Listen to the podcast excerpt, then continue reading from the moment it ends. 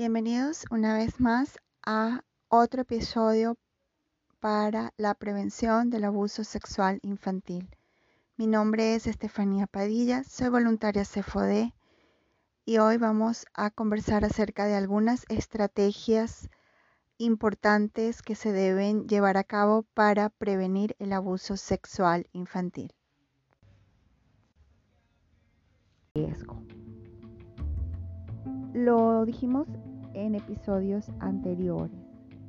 El abuso sexual infantil es un crimen que comete un adulto por lo general contra un menor, contra un niño. No obstante, puede darse también entre niños mayores, por lo general entre los 15 y los 17 años, a niños menores, donde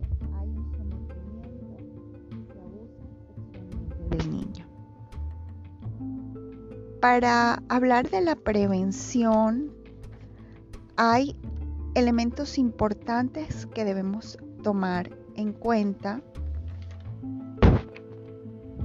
que deben prevalecer en el hogar, en la relación que se tiene con el niño y es especialmente importante la comunicación abierta donde se promueva la confianza y donde se hable acerca de los riesgos que existen sobre el abuso sexual. El clima de confianza se genera en la medida en la que hay respeto, comprensión, confianza en la familia entre padres e hijos. La generación de un clima de confianza es vital para lograr una comunicación más abierta entre los miembros de la familia.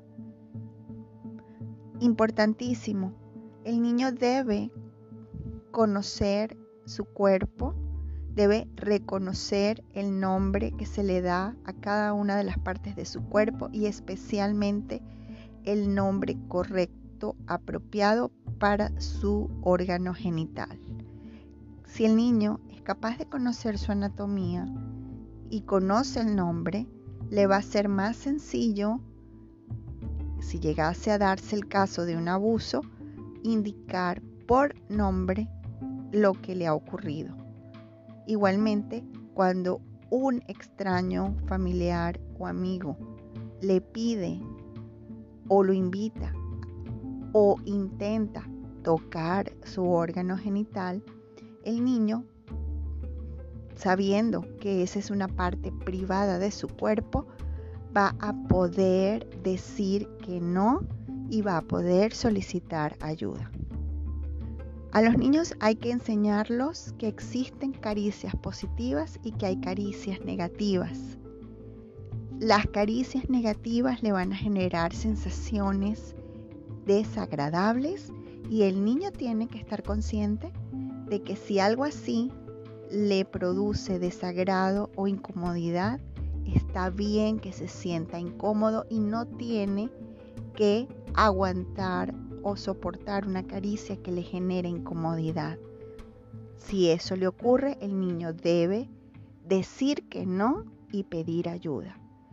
Hay que crear un parámetro y una consigna como la que estamos repitiendo en este en esta enumeración de situaciones para prevenir o de recomendaciones para prevenir. Decir no y pedir ayuda. El niño debe internalizarlo. Tengo derecho a decir que no y debo pedir ayuda a mi mamá, a mi papá, a las autoridades, a una persona de confianza. Las estrategias para salir de las situaciones de riesgo son justamente las que acabamos de comentar. El niño debe tener confianza suficiente en sí mismo y en su red de apoyo familiar de que si algo le incomoda o le ocurre o está propenso a ser abusado en una situación que le es incómoda, si él puede decir que no y puede o debe pedir ayuda, eso le va a ayudar a salir de la situación de riesgo. También importantísima la, supervisión, la supervisión de las personas que cuidan al niño, de su madre, de su padre, la supervisión que debe haber por parte de los adultos significativos en cuanto a con quiénes los niños están jugando, a quiénes frecuentan, con quiénes se quedan solos, si son adolescentes, cuáles son sus redes de amigos, qué material están viendo en el teléfono o en la internet, con quién interactúan y verificar incluso cuando estamos hablando de las redes sociales eh, y verificar que esas personas o supuestas personas con las que están interactuando realmente quiénes son. A veces hay una identidad falsa, se hacen pasar por niños cuando en realidad son abusadores, adultos, pedófilos. Es importantísimo supervisar, monitorear y controlar. Sencillamente, un niño no puede estar interactuando con un extraño por la internet indistintamente de que diga o aparente ser un niño también de su edad. Como por ejemplo decirle al niño, ok, vas a tener un teléfono, pero yo lo superviso, es la condición. Vas a poder eh, tener Facebook, por ejemplo, pero yo lo superviso y yo tengo la clave. Vas a poder tener Instagram, pero yo lo superviso. Ese es el tipo de monitoreo que se debe manejar. Evitar dejar a los niños al cuidado de personas que no son eh, de nuestra confianza amén, o eh, evitar dejarlos a menos que sea estrictamente necesario. Y en todo caso, si es imposible eh, el no dejarlos, pues supervisar y monitorear muchísimo con quién se están quedando. Aquí cabe incluso la posibilidad de poner cámaras ocultas, si por ejemplo es una persona, una nana, un cuidador que va a la casa a cuidar a los niños, las cámaras ocultas pueden servir y ser de gran ayuda. A los niños hay que enseñarlos a, ir al baño y que ellos mismos se hagan su higiene personal para evitar que otras personas estén en contacto con sus genitales.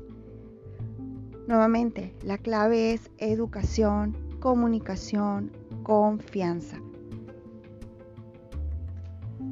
Contribuye también monitorear las amistades de los niños con asimetría de edad. Es decir, nuestro niño o el niño del que nos preocupamos tiene, por ejemplo, una edad de 8 años y vemos que está jugando con un niño de 14, ese tipo de relación hay que monitorearlo y es vital, eh, más allá incluso del monitoreo, evitar que eh, haya o que puedan estar mm, mucho tiempo solos. Mm, como lo comentaba en el episodio anterior, en las escuelas, en los colegios, por lo general, se evita la interacción entre los niños pequeños y los niños grandes por la posibilidad y el riesgo que puede haber. Nuevamente estamos es analizando las estrategias que existen para evitar las situaciones de riesgo. Esas son situaciones de riesgo. Si se pueden evitar, excelente, es, es justamente lo que debemos hacer. A los niños se les enseña que no deben hablar con extraños. Por supuesto hay que mantenerlo, pero como lo comentábamos ah, eh, previamente, el 90% del abuso sexual infantil ocurre en el seno familiar, con familiares, amistades, personas de confianza cercanas a la familia. Entonces, aquí el niño tiene que tener la suficiente confianza en su red familiar, en su apoyo, que es en este caso su mamá, su papá o su hermana mayor, de que si algo le incomoda o le afecta, cuenta con esa red de apoyo familiar para que lo proteja y lo defienda. No hay que asumir que el niño se comporta de manera determinada que va a poder responder a una situación de riesgo eh, si lo ha demostrado en una situación artificial. Es decir, en ocasiones eh, los padres, en su afán de proteger a sus niños, les crean situaciones ficticias, artificiales, para ver cómo responden. Por ejemplo, le dicen, hijo, eh, si viene un extraño y te dice que te va a regalar un Xbox y te lo va a dar inmediatamente, pero debes acompañarlo al carro donde lo tiene, ¿qué debes hacer? Y probablemente el niño dice, no, pues salgo corriendo y digo que no. Ok, ya sabemos que el niño en teoría está entrenado para responder a una situación como esa, pero no debemos asumir que realmente va a responder de esa manera. Aquí a lo mejor esta situación es, habla de un intercambio de, de un juego o de un juguete o de un aparato, ¿qué pasa si el extraño o incluso el familiar le dice, debes venir conmigo porque tu papá o tu mamá te están esperando? También a lo mejor el niño responde, ya sé que no debo hacerle caso a nadie, ¿realmente va a actuar así? ¿No estaría de más crear la situación ficticia, artificial, para probar cómo responde el niño? El que el niño esté consciente de cómo debe responder ante una situación así y que incluso lo practique, le va a ayudar a prevenirlo y a manejarlo mejor. Y mm, nuevamente, evitar que nos enfoquemos exclusivamente en el peligro de los desconocidos.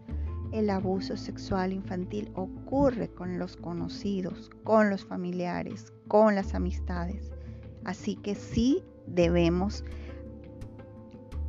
presentarle al niño que hay un riesgo incluso con la familia.